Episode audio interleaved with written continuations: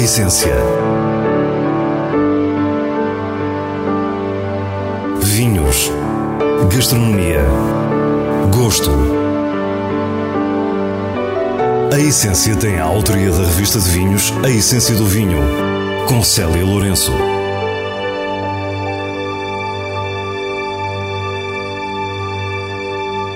Boa noite. Continuamos a nossa viagem pela Serra Gaúcha, no Brasil, e paramos na Vinha Una, um projeto de verdadeira identidade com o lugar. De seguida, desvendamos mais uma prova temática da revista de vinhos para lhe dar a conhecer o fascinante vinho do Porto Branco. As sugestões semanais de vinhos e livros completam o programa de hoje. Fique para o que é realmente essencial.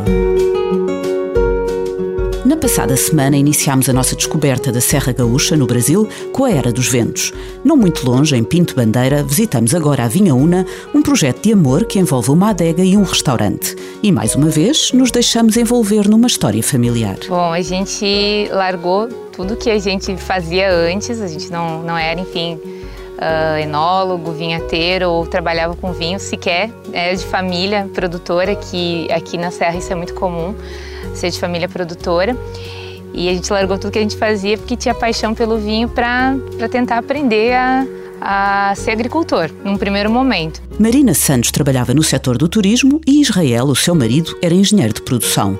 Agora ela toma conta dos vinhos e Israel cozinha no Champenoise, o bistrô criado na propriedade. Israel fala-nos das raízes culturais da Serra Gaúcha. Então, a gente está numa região aqui com uma. É, chamo que aqui é meio que a, a mini Europa né, do, do, Brasil, justamente por toda essa ligação que tem com, com os imigrantes. E aqui veio imigração italiana, veio outras imigrações também, alemã. Então a gente tem, eu gosto de dizer que a gente tem uma, uma, uma herança assim com essa identidade, eu principalmente italiana, né?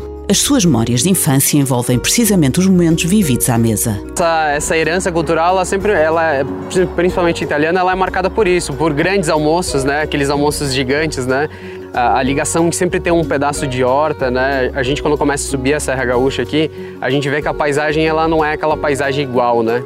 O italiano, o, o homem em si, ele modifica muito ele, e ele faz muita cultura, ele planta um pouquinho de tudo na nossa casa e isso acaba mudando a paisagem, não é diferente da minha história, da história da minha família. Mas a verdade é que nenhum dos dois estava ligado à agricultura e foi preciso estudar.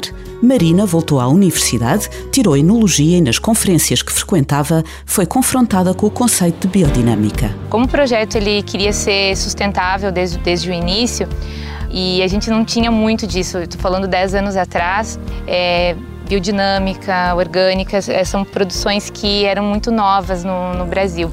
Não se falava, principalmente em viticultura precisei viajar, conhecer, ter contato com outros produtores, uh, outras formas de, de ver a, a, mesma coisa, para que a gente conseguisse, enfim, implantar as nossas videiras, uh, entender como que funcionava o terroir. Marina diz-nos que não concebe o vinho de outra forma. Para a Vinha Una, o vinho nasce no vinhedo e não tem como ser diferente.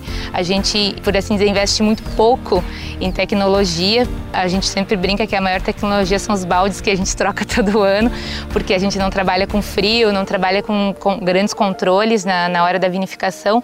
São apenas técnicas e não tecnologias que a gente utiliza. E para a gente, é, é, é, esse é o foco, é viticultura, literalmente viticultura. A gente trabalha para ter sempre um, aquele conceito que a biodinâmica sempre traz para a gente, que é a questão do organismo vivo, né? De ter uma propriedade bem viva, um solo muito vivo. A Vinha Una teve que adaptar os protocolos da biodinâmica a esta região, que, nas palavras de Marina, é o terroir mais úmido do mundo. E em termos de filosofia, os vinhos seguiram dois princípios. Inicialmente, a gente pensou em fazer um resgate tendo dois projetos, um o terroir de chuva e outro o terroir ancestral. O terroir de chuva falaria das, das caças que, que fazem sentido para a região, que se adaptam, uh, basicamente caças francesas que chegaram depois da entrada das italianas, aí pelos anos 70, uh, mas que quisessem falar muito de identidade, de terroir, enfim, esse é o terroir de chuva. Sobre estas castas francesas, a Chardonnay, por exemplo, Marina diz-nos que tem uma expressão muito própria, fruto do sítio, da umidade e das práticas, quer na vinha, quer na adega, não se pretendendo nunca comparações com as mesmas variedades noutros locais. Depois explica-nos os vinhos produzidos no conceito de terroir ancestral. Terroir ancestral fazer um resgate das primeiras que, enfim, estiveram aqui na região de Pinto Bandeira, como Peverella, Barbera, Bonarda. Infelizmente, Bonarda a gente não conseguiu material vegetativo, não tem ninguém que tenha. Uh, Barbera sim e Peverella sim também. Assim como o moscato. A gente trabalha com um moscato que aqui na região a gente conhece como moscato antigo. Paralelamente aos vinhos, foi sendo desenvolvida uma cozinha construída num percurso de descoberta muito pessoal de Israel Santos. Eu sempre adorei cozinhar, sempre foi uma relação muito forte. A minha vontade era desde. Uma vez se falava muito em gastronomia, não era uma, uma profissão digna, pode-se dizer assim. Hoje não, né? E o meu desejo sempre de fazer algo que fizesse sentido, né? E a gastronomia, para mim, ela veio como uma forma de expressão. É justamente aqui que eu encontro a oportunidade de poder falar um pouquinho de como eu vejo as coisas, né? Os produtos orgânicos e a horta biológica estão na base da cozinha do Champenoise. Israel Santos diz-nos que é absolutamente determinante quer a disponibilidade, quer a escassez dos produtos em cada época, mas não só. É, a gente faz uma gastronomia autoral, mas a gente tenta trazer essas relevâncias de vida, essa essas experiências que a gente tem de outros países que a gente já viajou, daqui mesmo, sempre tenta trazer à tona essa herança cultural. O bioma é muito importante, costumo dizer que a gente é uma mistura da Europa com essas realidades culturais uh, daqui e com a mata, o bioma que é muito rico. Então a gente sempre traz uma fruta nativa, sempre traz essas realidades de variedades crioulas, então a gente gosta de fazer esse trabalho. Marina e Israel estão neste momento partida para a Europa. Escolheram a região do Jura, em França, para esta viagem sem tempo determinado. A Vinha Una e o Champenoise continuam com a presença de ambos sempre que se justifique. Para nós, Pinto Bandeira foi mais uma visita inesquecível na Serra Gaúcha. Dentro do, do mundo aqui da, da brasileira, dentro do mundo do vinho natural brasileiro, às vezes a gente se pauta e chega num, num ponto assim que a gente diz assim, pô, seria bacana se soubesse mais alguma coisa. E às vezes nos falta informação de estar aqui. E na gastronomia também, as minhas melhores lembranças, elas são de fora, assim, de evolução técnica. Então o que a gente espera chegar na França e ter, poder conhecer e experienciar coisas novas, mas principalmente poder evoluir tecnicamente dentro das nossas profissões. Então o que eu espero é aprender muito. É isso que eu espero. Chegar lá e aprender muito e enriquecer minha vida com isso. Eu acho que é um pouco isso.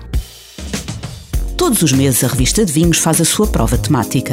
Desta vez o desafio transformou-se no enorme prazer de descobrir o universo do vinho do Porto Branco. Guilherme Correia sommelier e membro do painel de provas da revista e fala-nos de um conjunto bem representativo da qualidade deste estilo. Nós estamos a provar 50 vinhos do Porto brancos, né? E é impressionante, é uma categoria que não é muito conhecida do grande público, mas que mostra a riqueza, a complexidade e o que que o vinho do Porto pode entregar em termos de de drama, é, capacidade de se expressar de formas diferentes. Este é também o sentimento de Luís Costa, jornalista que tem acompanhado de perto a história recente do vinho do Porto. Esta é das provas mais notáveis que já fizemos na revista de vinhos. Pela razão, de que, pela razão simples de que é incrível, é notável, o objetivo tem que ser mesmo esse, como em pouco mais de 15 anos, esta categoria especial recente, muito nova no vinho do Porto, ganhou um patamar de qualidade tão, tão, tão evidente. Álvaro Vanzeler, enólogo e produtor da Barão de Vilar, liderou a Câmara de Provadores do Instituto do Vinho do Porto durante vários anos e foi o grande responsável pela definição das categorias de branco reserva, colheita e com indicação de idade 10, 20, 30 e 40 ou mais anos. Em 2007 estava final e oficialmente reconhecida a qualidade do vinho do Porto Branco. Nesta prova tivemos todas estas categorias, o que é verdadeiramente notável. Dezenas de, de, de vinhos à prova, hum, colheitas 10 anos, reservas 20 anos, 30 anos, 40 anos, hum, enfim, uma valorização imensa do chamado vinho do Porto Branco, hum, um vinho do Porto que esteve durante demasiados anos esquecido. Eu recordo que as categorias especiais vinho do Porto, os vintage, os LBVs, são feitos com castas tintas. Aqui estamos a falar de castas brancas que foram sempre desvalorizadas no Douro, exceto quando faziam parte natural do lote, quando nas vinhas velhas integravam os, os, grandes vintages que se calhar ainda hoje apreciamos, aqueles mais antigos, mais velhos. A partir do momento em que se reconhecem as categorias especiais para o Porto Branco, dá-se uma valorização sem precedentes dos estoques das casas de vinho do Porto. Estoques de quem os tinha, já que, como referiu Luís Costa, os brancos eram considerados um vinho menor.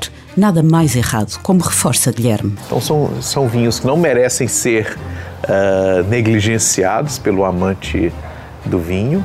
Né? Nós sempre pensamos em Porto, pensamos aí nos Stones, a feira dos Stones, dos Rubies, mas uh, os vinhos do Porto Branco merecem completa atenção.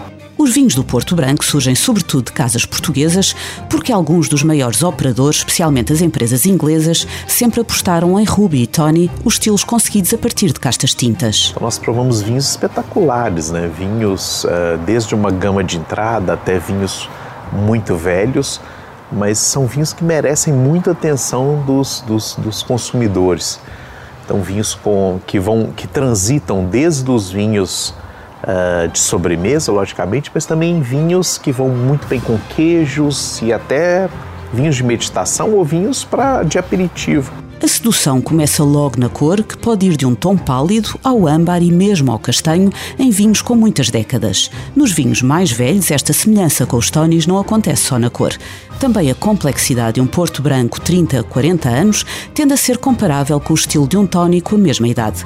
Há uma enorme plasticidade e diversidade enaltecidas por Guilherme Correia. São aromas fascinantes que vão aí dos, das compotas de citrinos, uh, mas nós sentimos também muita padaria, frutos secos e, e, uma, e uma, toda uma ampla gama também de, de doçura, dos vinhos mais secos até os vinhos muito doces, riquíssimos. Mas eu acho que o resultado foi assim: vinho, vinhos emocionantes, diferenciados e pensando em nos vinhos fortificados do mundo, certamente o Porto Branco é uma das coisas mais interessantes nós podemos encontrar. O vinho com melhor pontuação foi o Barão de Vilar Colheita White 1989, com 19 pontos. Depois, um desfile de 7 vinhos com a incrível classificação de 18,5 e 15 com 18 valores, com nenhuma pontuação abaixo de 16. E não é de menos relevância o preço destes vinhos, que está muito abaixo dos outros estilos de vinho do Porto. O vinho do Porto Branco é definitivamente um estilo a conhecer, o verdadeiro triunfo da razão, como termina Luís Costa. Uh, são vinhos que têm um enorme presente, mas espero eu tenham um enorme futuro é de facto uma categoria especial em que vale a pena o vinho do Porto, o IVDP apostar, os produtores apostarem, porque estamos de facto naquele que, mais do que um nicho do vinho do Porto, é talvez o grande, o grande potencial do vinho do Porto para os anos mais próximos. E agora o diretor da revista de vinhos, Nuno Pires, fala-nos das suas sugestões para esta semana com os selos altamente recomendado e boa compra da revista. Quinta dos Avivos Sublime 2015 é produzido na Bairrada 100% Toriga Nacional.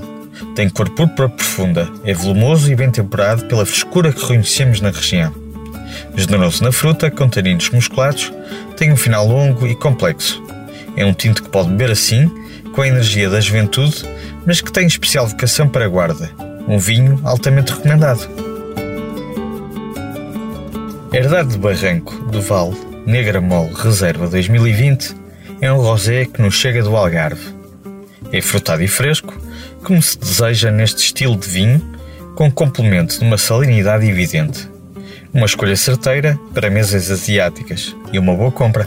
Nos vinhos de bolso trazemos o livro Viagens pelo Mundo, um guia irreverente, de Anthony Bourdain e Laurie Woollever.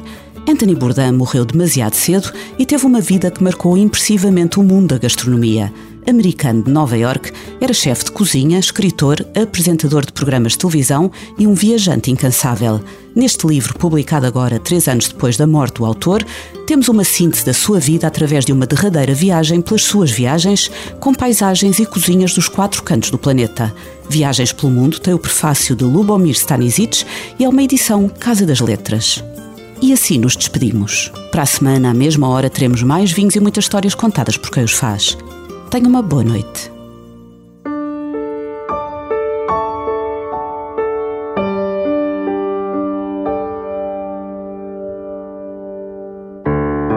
A essência. Vinhos. Gastronomia. Gosto. A Essência tem a autoria da revista de vinhos A Essência do Vinho, com Célia Lourenço.